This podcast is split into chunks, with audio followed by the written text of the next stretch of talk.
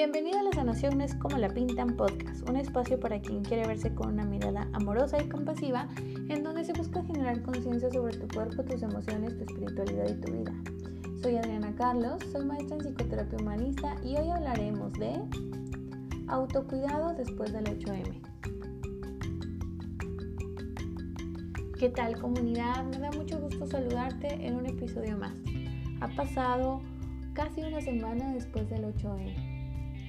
Sin embargo, no quería dejar pasar por alto y desapercibido este audio para el autocuidado después de esta fecha tan importante de movilizaciones. Movilizaciones que pueden ser disparadores de recuerdos de experiencias traumáticas, como vivencias de exparejas violentas, de abuso sexual, de violencia sexual, de violencia física, de violencia emocional, pérdidas de amistades violentas y sobre todo el revivir recuerdos reprimidos que habíamos almacenado desde hace mucho tiempo. Sobre todo porque cuando podemos ver a otras víctimas que levantan la voz con sucesos y casos muy similares a los nuestros, nos puede hacer recordar y contactar con dolores que a lo mejor ni siquiera sabíamos que estaban ahí que pueden seguir ahí aún causando malestar o que incluso has o que puedes ver desde otra perspectiva siendo aún compasiva. En estos días es muy probable y, fue muy probable que lloraras antes, durante y después del 8M. También se mueve muchísima energía de todas las mujeres que hoy seguimos evidenciando todo lo que está sucediendo con la violencia hacia los derechos humanos de las mujeres. Y es probable que hayas podido sentir o que incluso a la fecha puedas sentir y vivir diversas emociones que todas son válidas. Recuerda que cada una de esas emociones tiene un regalo de enseñanza, así que te invito a escuchar el episodio 23 para que escuches sobre inteligencia emocional y la validación de ellas. Todas estas heridas y recuerdos son comunes y recuerda que para sanar una herida es necesario ser vista, ser escuchada y solo así podrás sanarla y transformarla desde la conciencia. Después del 8M es necesario buscar espacios de contención y autocuidado. Por ejemplo, va a ser necesario que descanses si es que fuiste, por ejemplo, a la, a la marcha del 8M, la adrenalina seguramente llegó a su tope y después viene la ausencia de ella. Que esto te puede hacer conectar con todas las emociones después de la experiencia de haber estado tan cerca con tantas mujeres compartiendo el mismo tema. Y antes de seguir, quiero recordarte que no fue tu culpa, no estás sola, no eres la única. Lamentablemente vemos muchas sobrevivientes de las violencias hacia las mujeres y algo también que quiero sumar a esto es que recuerdes que una víctima de violencia no habla cuando quiere, habla cuando puede. Así que si hoy estás empezando a hablar más de ello, adelante. Es el momento en el que estás lista. Bien, y entonces pasemos a qué hay que hacer después de esto. Pues como ya ha pasado una semana es probable que la intensidad de las emociones haya disminuido. Sin embargo, como estamos conscientes y sabemos que la lucha feminista y la lucha sobre los derechos de las mujeres no solo es un día, es probable que esta guía te pueda ayudar después de eventos fuertes. Y es importante retomar, sí, en dos, en dos puntos.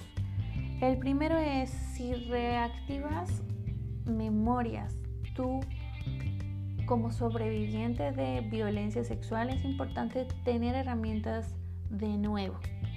Por ejemplo, si se despierta la inseguridad sobre tu casa, hacer ejercicios conscientes para que refuerces la seguridad.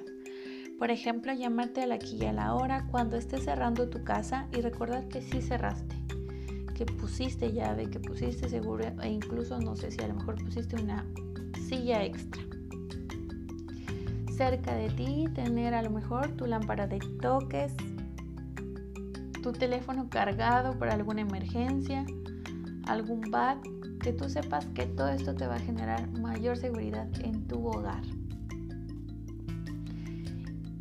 Y ahora pasemos al autocuidado de forma emocional.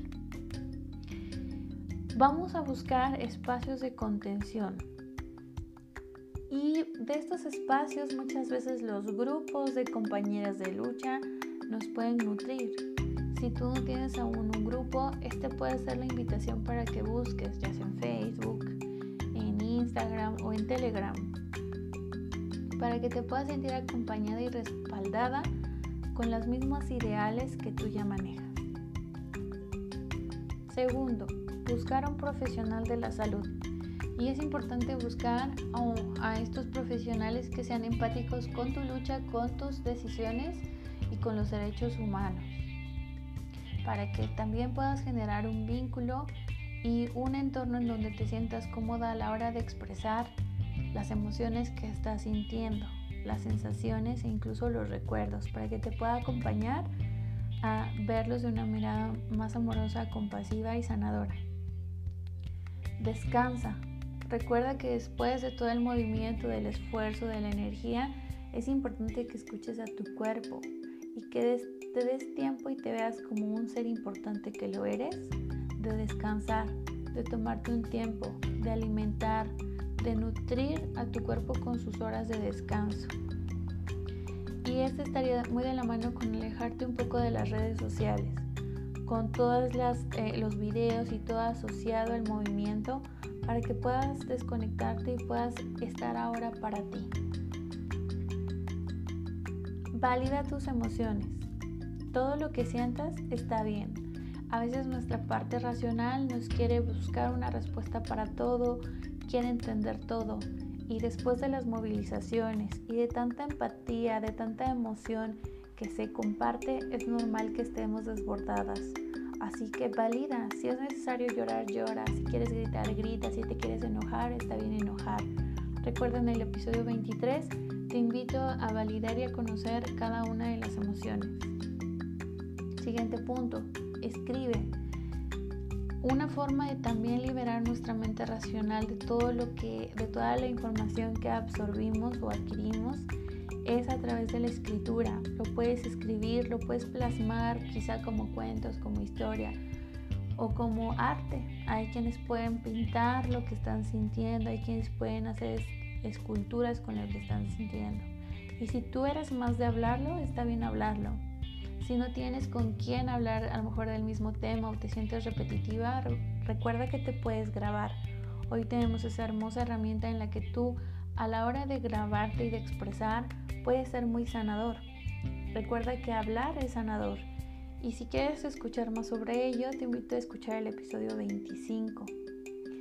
Hablar es una de las maravillosas técnicas de sanación, porque podemos escucharnos a nosotras mismas qué punto y qué necesidades necesitamos cubrir. Si tú quieres que yo te pueda acompañar en alguna sesión breve para que te sientas mucho más tranquila, con mucha más confianza, para mí será un placer que me elijas de tu acompañante. No tiene nada de malo que nosotras solicitemos también lo que necesitamos y cómo lo necesitamos, aunque la visión de un profesional nos puede llevar a abarcar y tener una visión diferente de lo que nosotros ahorita podamos estar sintiendo cómo darte cuenta también de lo que estás sintiendo, yo te invito a que hagas un escaneo de tu cuerpo. Puedes respirar profundamente, exhalar y puedes empezar a percibir tu cuerpo desde tu cabeza, tus ojos, tu boca, tu cuello. Si hay tensión en tu cuello y en tus hombros cómo vas sintiendo tus brazos y vuelve a respirar muy profundo y exhala por la boca. Y revisa si hay tensión también en tus brazos, en tu espalda, en tus caderas, en tu cintura, en tus muslos, en tus piernas. También es importante que puedas escanear de la misma forma tus emociones.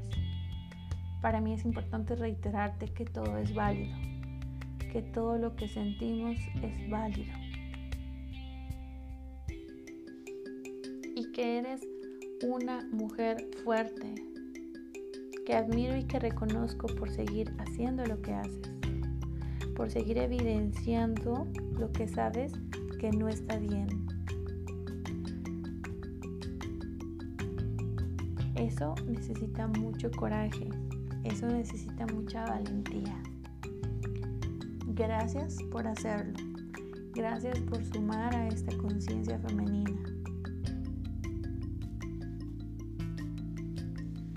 Este episodio ha sido muy breve. Sin embargo, espero que te sea de utilidad con todo el amor que tengo para compartirte.